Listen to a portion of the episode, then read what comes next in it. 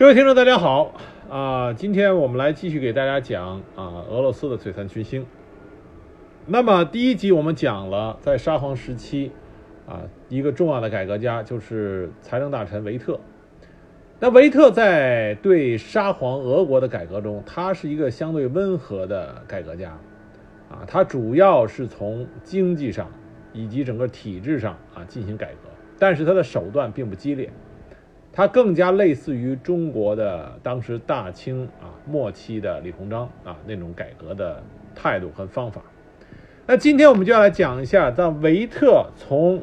沙皇俄国啊权政大臣的这个位置退下来之后，他的继任者就是俄罗斯啊在沙皇俄国时期另外一个著名的改革家斯托雷平。今天我们就来讲讲这位俄罗斯的改革家他的啊主张和他的作为。斯托雷平在俄罗斯，啊，在名气和地位上要高于维特。直到今天，斯托雷平还是被视为俄罗斯最伟大的政治家之一。他在最伟大的俄罗斯人评选中高居第二位。普京，啊，普京，啊，普京给了斯托雷雷平极高的评价。斯托雷平的改革要比维特的改革更加的激进。并且伴之以极强烈的这种镇压手段，啊，对不同意见的人给予残酷的镇压。因此，斯托雷平呢被称之为是一个铁腕式的人物。我们这里给大家说一下，在旧有体制之下进行改革，实际上是一个极其艰难的工作。这就好比一个房子，它已经破了，那么一脚把它踹塌重建，这个是相对容易的。而在已有的架构基础上，希望通过对原有房体的修修改改，使这个房子变成焕然一新，这在技术水准上啊要求更高。那么，当旧有的体制无法适应于新的啊社会发展，改革变成越发的重要和迫切的时候，啊，这个时候想在旧有体制下进行动作，它的难度系数是很高，啊，主要原因有几个。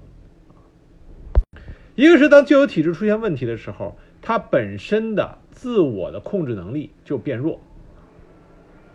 在这种情况下，很多不同的思潮、不同的想法、不同的主张，伴随着在旧有体制下各种不同的利益集团的利益冲突，那么在政治主张、啊经济主张各方面，都会出现各种各样的想法。每一种想法都认为自己是唯一的可以解决问题的正确者，因此，在社会上，在政权内部，思潮就会极其混乱。我们从像法国大革命时期，啊，到后来像大清啊大清的清末洋务运动，啊和沙皇俄国末期，我们都可以看到，啊各种思潮涌动。那么谁是正确的那条路？怎么样能够让大家信服你是那条正确路？这就对改革者啊有了很高的挑战和要求。如果一个改革的当权者他选择比较温和的道路，那么他就会举步维艰啊。像我们之前提到的上一集提到的维特，包括李鸿章，我们都可以在看到他们在各种啊势力之间如履薄冰，想做事。却受到各种掣肘。那么，对于另外的一些改革家来说，他们觉得，既然我相信我走路是正确的，那么我就要大刀阔斧，我就要用强力的手腕去推动我所认为正确的道路。那么，代表人就像德意志的俾斯麦，像沙皇俄国的斯托雷平，他们就用铁腕的政策，强行按照自己认为正确的道路。强有力的把改革向前推进，但是这种快刀斩乱麻式的推进必然会损害啊既得利益集团的利益，因此，对于这些改革家来说，他的个人安危就成为了一个不确定的因素。这也是历史上为什么众多的改革者很多都最后啊都是被暗杀或者被成为利益交换的牺牲品。那斯托雷平最后也是被暗杀的，这个在我们这集的最呃后面会讲到。那么回到斯托雷平身上，斯托雷平他们家是出身于贵族，然后他受过很好的教育，并且他的学术水平和学历都很高。他毕业于圣彼得堡大学，而且他在圣彼得堡大学学的是自然科学系。他最后毕业考试的时候还有一个译文，就是他毕业考试的时候啊，啊进行口试，口试的时候他的主考官就是著名的化学元素周期表的发啊发现者门捷列夫。门捷列夫当时向斯托雷平提出了很多问题，斯托雷平的回答让这位老科学家当时欣喜自若啊欣喜若狂，那么兴致勃勃就问了很多的。后续问题有的甚至超出了本科生的学业范围，涉及到当时科学研究的最前沿。可是斯托雷平却是侃侃如谈，如数家珍。一个毕业考试变得就有点像论文答辩。最后，门捷列夫这位老科学家啊就说：“说我的上帝，我这是怎么了？好了，够了，五分，五分，太棒了，给予了斯托雷平极高的评价。这说明斯托雷平不仅是后来的一个政治上的啊非常。”厉害的政治家和改革者，同时他的学术水平、自然科学水水平也很高，说明这个人是属于那种才气过人的人。那么，当斯特雷平开始从政以后，刚开始他从事的职位很低啊，土地部度统计局的一个小小职员，后来又就任外省一个小县城贵族联席会的主席。他的发迹是在于1902年，他被任命为格罗德诺省的省长。这个时候的斯托雷平是俄国历史上被任命为省长级别的最年轻的人啊，很多人并不看好他，认为他太年轻，没有资历。那么后来呢，斯托雷平呢调任了萨拉托夫省省长，在他就任这个省省长期间啊，他声名鹊起。为什么呢？因为这个时候在他的省内啊，一九零五年发生了农民骚动，他迅速的就抑制住了这场农民骚动，没有让它扩大。这个时候是沙皇统治的末期，全俄罗斯都比较动荡。可是斯托雷平他管理的省份是全国唯一一个保持稳定的地区，因为斯托雷平在这个期间担任省长期间，他就认识到需要有效的利用手中的国家机器，也就是警察，来对付那些涉嫌制造麻烦的家伙。只有先镇压了这些。引起社会动荡的家伙才有可能啊进行有效的施政。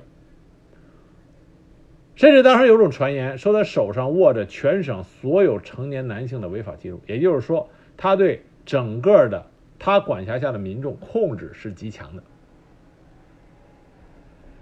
因为他这种杰出的政绩，很快就被调任到中央。调任中央之后，尼古拉十二呃尼古拉二世。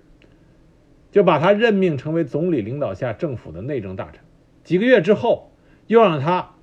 成为了俄罗斯的总理，俄国总理。也就是短短几年，他从省长到部长，到部长会议主席，到首相，迅速的得到提升，成为了一人之下，万人之上，炙手可热的权势人物。斯托雷平的政治手腕、政治智商啊，以及战略眼光，这都是。赢得了当时沙皇俄国高层人物的一致好评和赞赏，尤其是他得到了沙皇尼古拉二世的母亲皇太后费多洛夫娜的高度评价。费多洛夫娜曾经说过一句话，他说：“我深信只有斯托雷平的改革才能挽救俄国，我已据此正告我的孩儿。”皇太后几次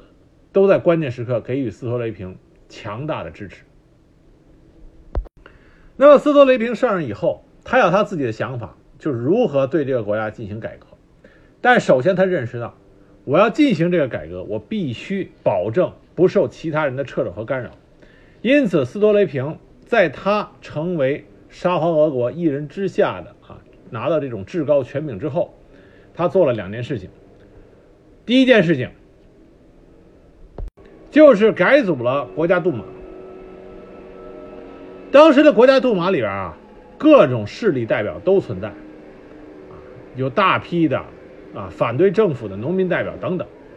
因此所有的政策你要想实施，一旦到国家杜马进行讨讨论，那么就是激烈的争吵。很多激进的议员不情愿同政府合作或者支持土地改革。这样的杜马只会成为斯托雷平他改革的巨大的绊脚石。于是，斯托雷平在一九零六年七月二十二日解散了国家杜马。他把国家杜马那中那些属于反对派的、不满的农民代表全部都赶出去了。他把他认为不能跟政府合作、不能和他合作的杜马委员，其中六十五个代表逮捕并流放到了西伯利亚。他说：“啊，国家杜马的议员们需要大动荡，我们需要大俄罗斯。宪政人权并不能带来秩序，铁腕手段才是解决之道。”他把选举权的门槛提高，仅仅限于富人及贵族之中。他拒绝向追求宪政的自由派妥协，代之以推动省县行政机构的改革来扩大省长的权力和政府的权威。扩大县长的权力来取代地方自治领袖。斯托雷平这个时候，他曾经在《伏尔加报》上说过一句很著名的话，直到今天的俄罗斯，普京也经常引用，就是给国家二十年的安定，俄国会变得你们辨认不出来。普京说过一个类似的模仿的话，啊，普京说的话是说，给我二十年的时间，我将还你一个强大的俄罗斯，啊，所以说普京很欣赏斯托雷平的一些观点。再一个就是斯托雷平在镇压他认为破坏当时沙皇俄国稳定的这些人的时候，啊，绝不留情。斯托雷平说过，只有处死少数人才能避免血流成河。当时斯托雷平进行血腥镇压的规模有多大呢？有统计资料称，一九零六年到一九一零年五年期间，因为颠覆国家、制造动乱的罪名被判死刑者五千七百三十五人。但占当时政治案件的六分之一，实际处决了三千七百四十一人，每年平均处决七百四十八人。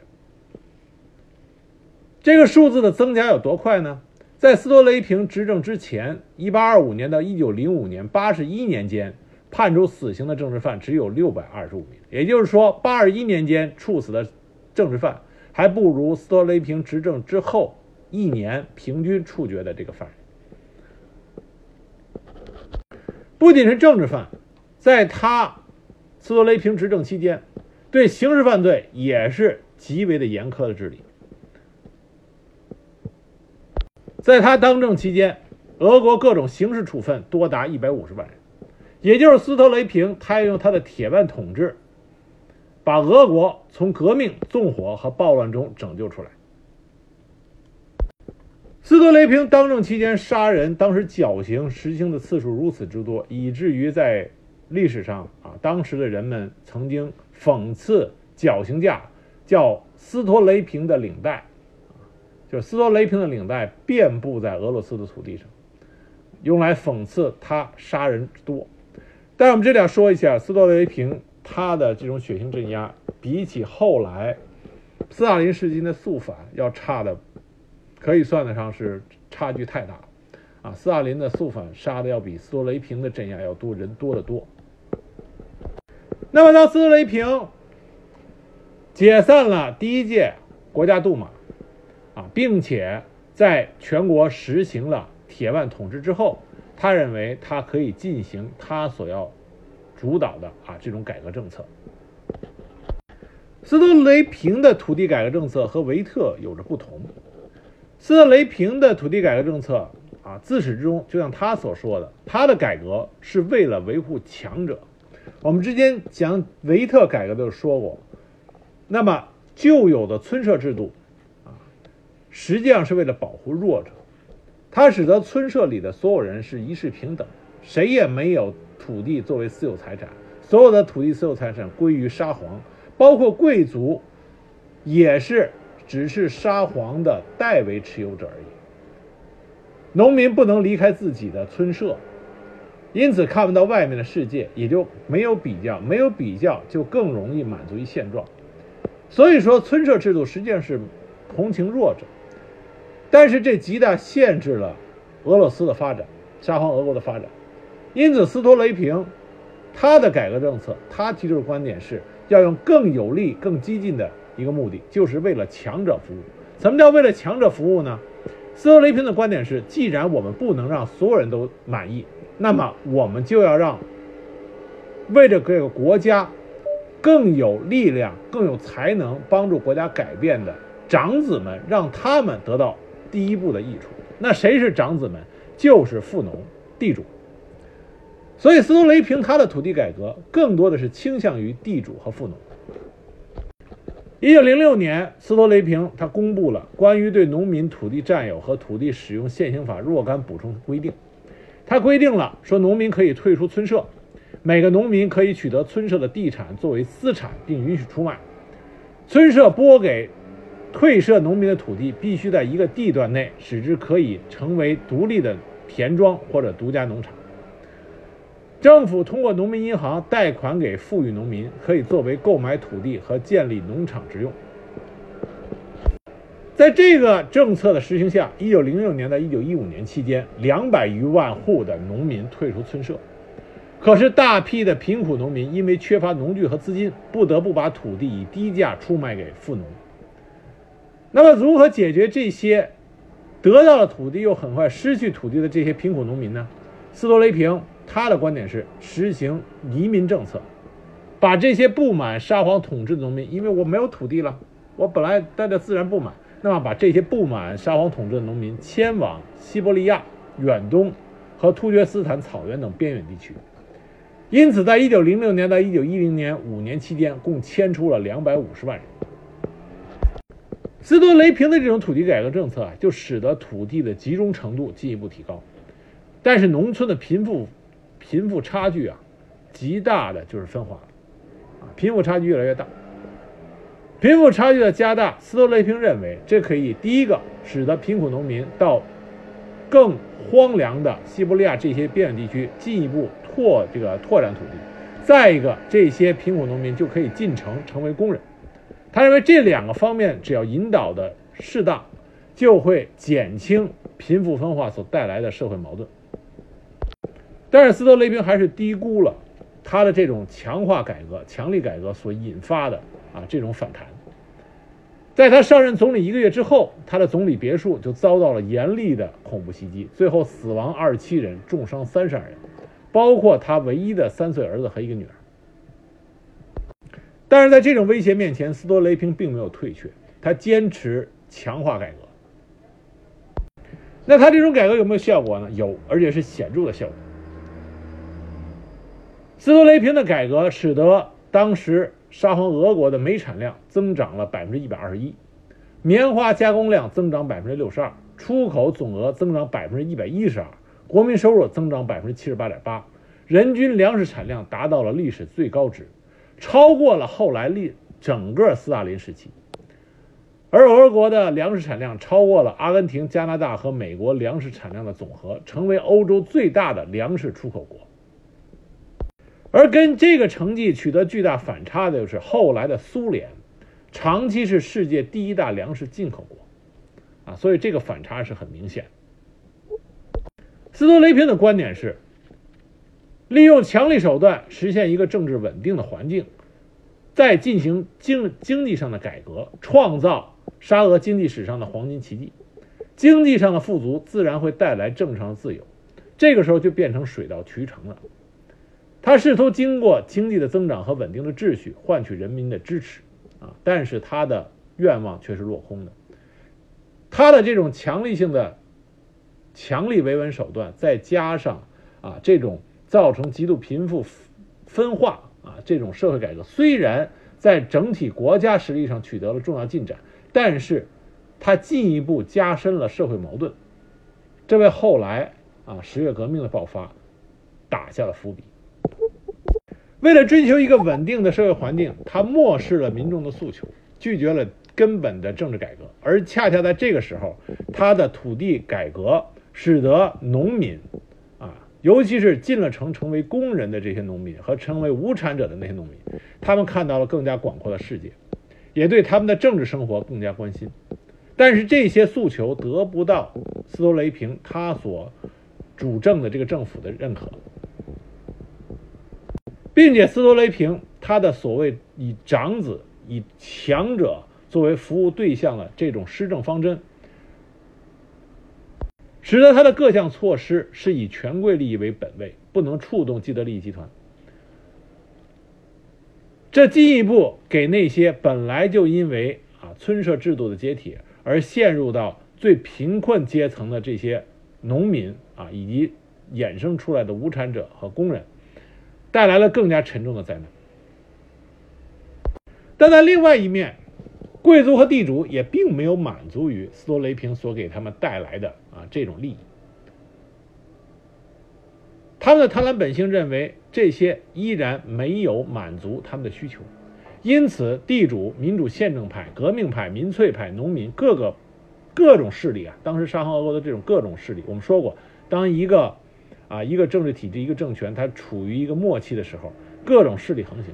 那么这各个势力都对斯托雷平不满，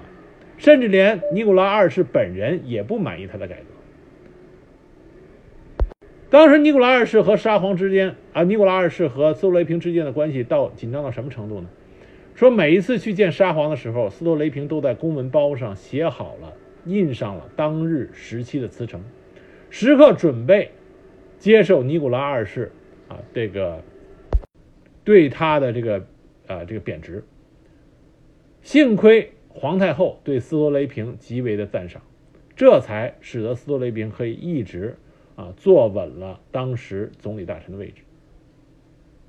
那么，另外一个斯托雷平他统治期间带来的一个恶果是什么呢？就是在斯托雷平从施政的时候，他的这种强力的啊铁强力的铁腕般的统治，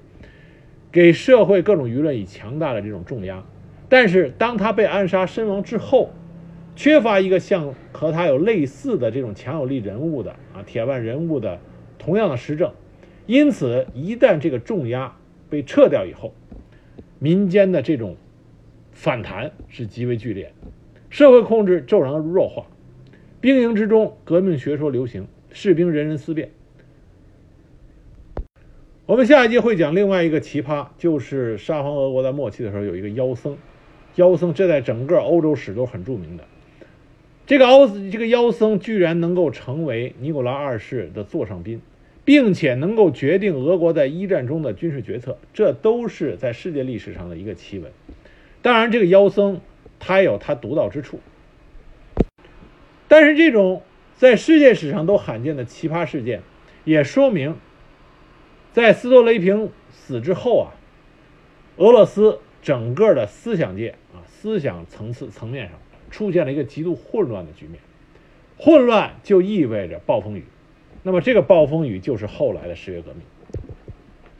那么斯托雷平的改革不仅仅是在经济上啊，不仅是在粮食产量、钢铁产量这些给了俄罗斯啊一个长足的发展，在其他方面也是给予了啊很多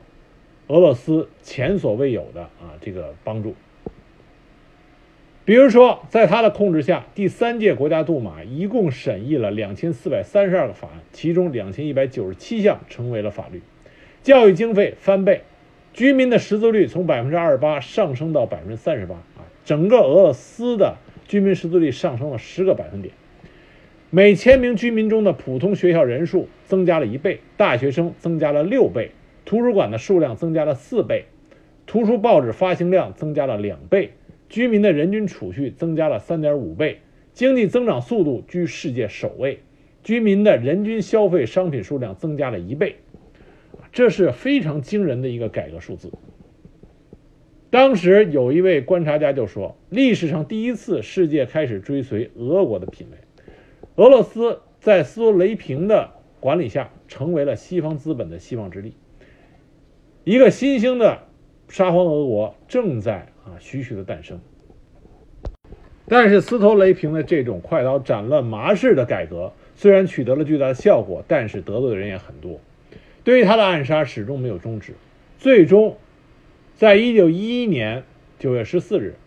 斯托雷平不顾警方关于他暗杀计划的警告，前往基辅旅游。那么在九月十四日这一天，他和皇帝的两个女儿，啊，两位女大公。在基辅歌剧院观赏俄国作曲家尼古拉·安德烈耶维奇，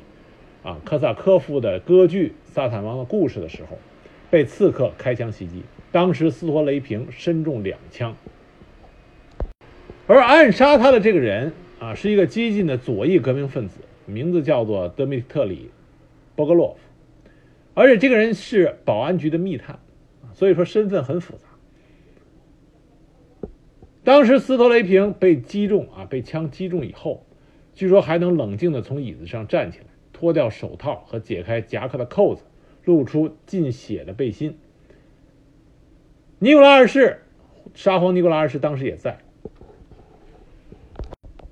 面对着沙皇，斯托雷平当时瘫坐在椅子上，大喊：“我很高兴为了陛下去死。”尼古拉斯尼古尼古拉二世当时不顾危险，仍然留在原地，而斯托雷平看着自己为之效命的沙皇，为沙皇仍然在画十字祝福。次日清晨，尼古拉二世跪在斯托雷平的病床前，重复的说着：“原谅我。”那斯托雷平因为伤势过重，在遭到枪击后的第四天去世。他留给人世的最后一句话是：“请打开电灯。”这是极具讽刺意义的一句话。电灯是打开了，斯托雷明啊斯呃斯托雷平在光亮中离开了人世。可是俄罗斯失去了这么一位强有力的人物之后，就陷入到了啊长久的黑暗。斯托雷平的死是非常。啊，非常这个诡异的，为什么呢？因为在他死之后，暴怒的皇帝啊，暴怒的尼古拉二世下令终止了对刺杀者波格洛夫的调查和司法审判，十天之后就以绞刑处决了这个人，而斯托雷平的土地法案也就再也没有被真正的啊落到实际的执行下去。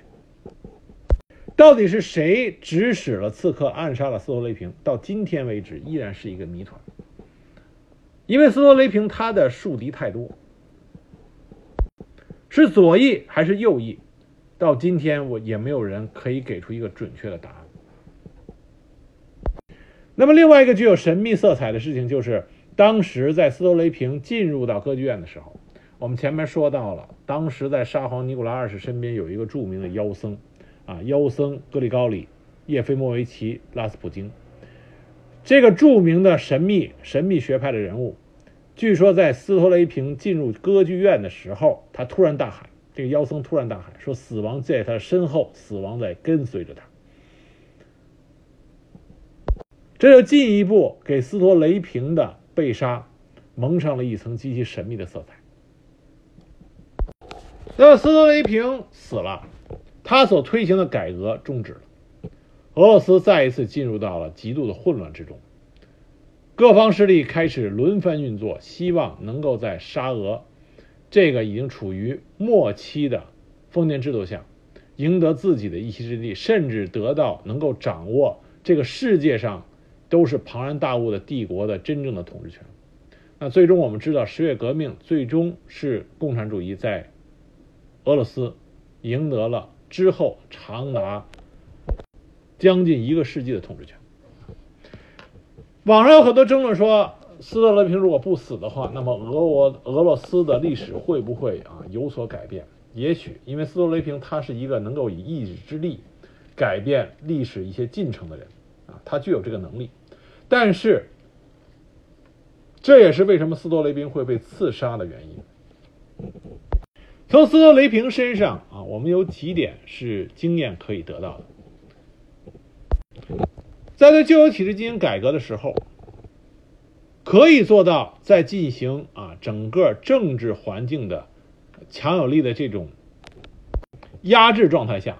能够保证经济上啊迅速的改善，这是可以做到的。斯托雷平证明了这一点。斯托雷平证明了这一点，就是说我在保证我政治环境相对稳定的情况下，我进行经济改革，这是可以见效的。啊，他也做到了。当然，这跟他个人能力有关系，但是在你这种相对稳定的政治环境的背面，隐藏着的是进一步加深激化的社会矛盾。这种社会矛盾尖锐的激化所产生的能量，它必然要有宣泄口。这种能量，它一旦宣泄。它是既会对改革者的本人或者是对这个国家和社会都会有着强有强大的影响。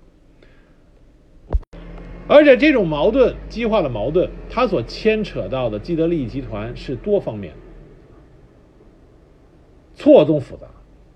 因此对于改革者来说，他所面临的危险和威胁也是错综复杂、极其啊这个多方面啊防不胜防。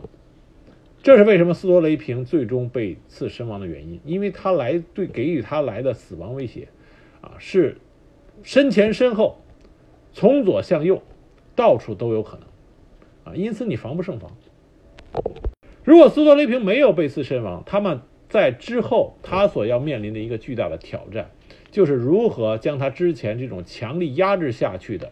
啊社会矛盾、激化矛盾的能量找个地方去释放。也许斯托雷平他自己已有他的自己的全盘的想法，但是他的被刺身亡，使得这个能量释放变成了一种灾难性的爆发，最终就导致了沙皇俄国的彻底垮台。十月革命的发生，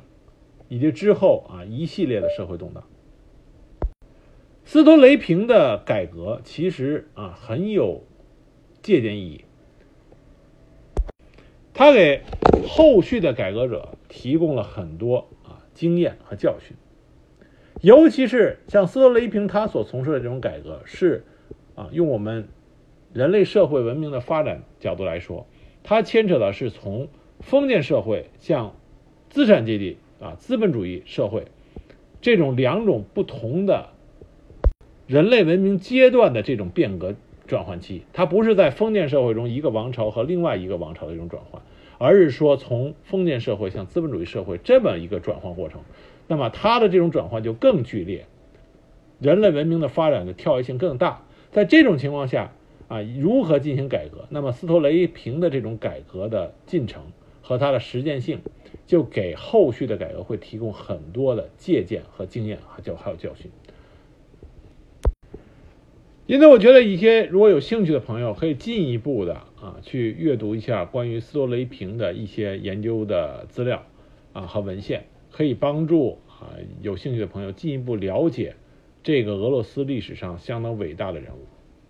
二零零八年，在俄罗斯一项全国电视民意调查中。斯托雷平当选为俄罗斯最伟大历史人物的第二位，排名首位的是十三世纪俄罗斯的军事英雄涅夫斯基。那么在斯托雷平身后，第三到第六位分别是斯大林、普希金、彼得大帝、列宁。啊，而且像我们之前所说的，斯托雷平也是普京现在俄罗斯啊这个当权的铁腕人物，普京他所一直非常欣赏的一个榜样。那么这一期我们给讲，大家讲了一个在沙皇啊政府末期啊著名的铁腕政治改革家啊斯托雷平，希望大家通过这一集能够进一步了解在沙皇俄国末期那个时候啊俄罗斯这些有为之士啊有才能之士，他们在为俄罗斯寻找一条出路的时候所做出的这种不懈的努力。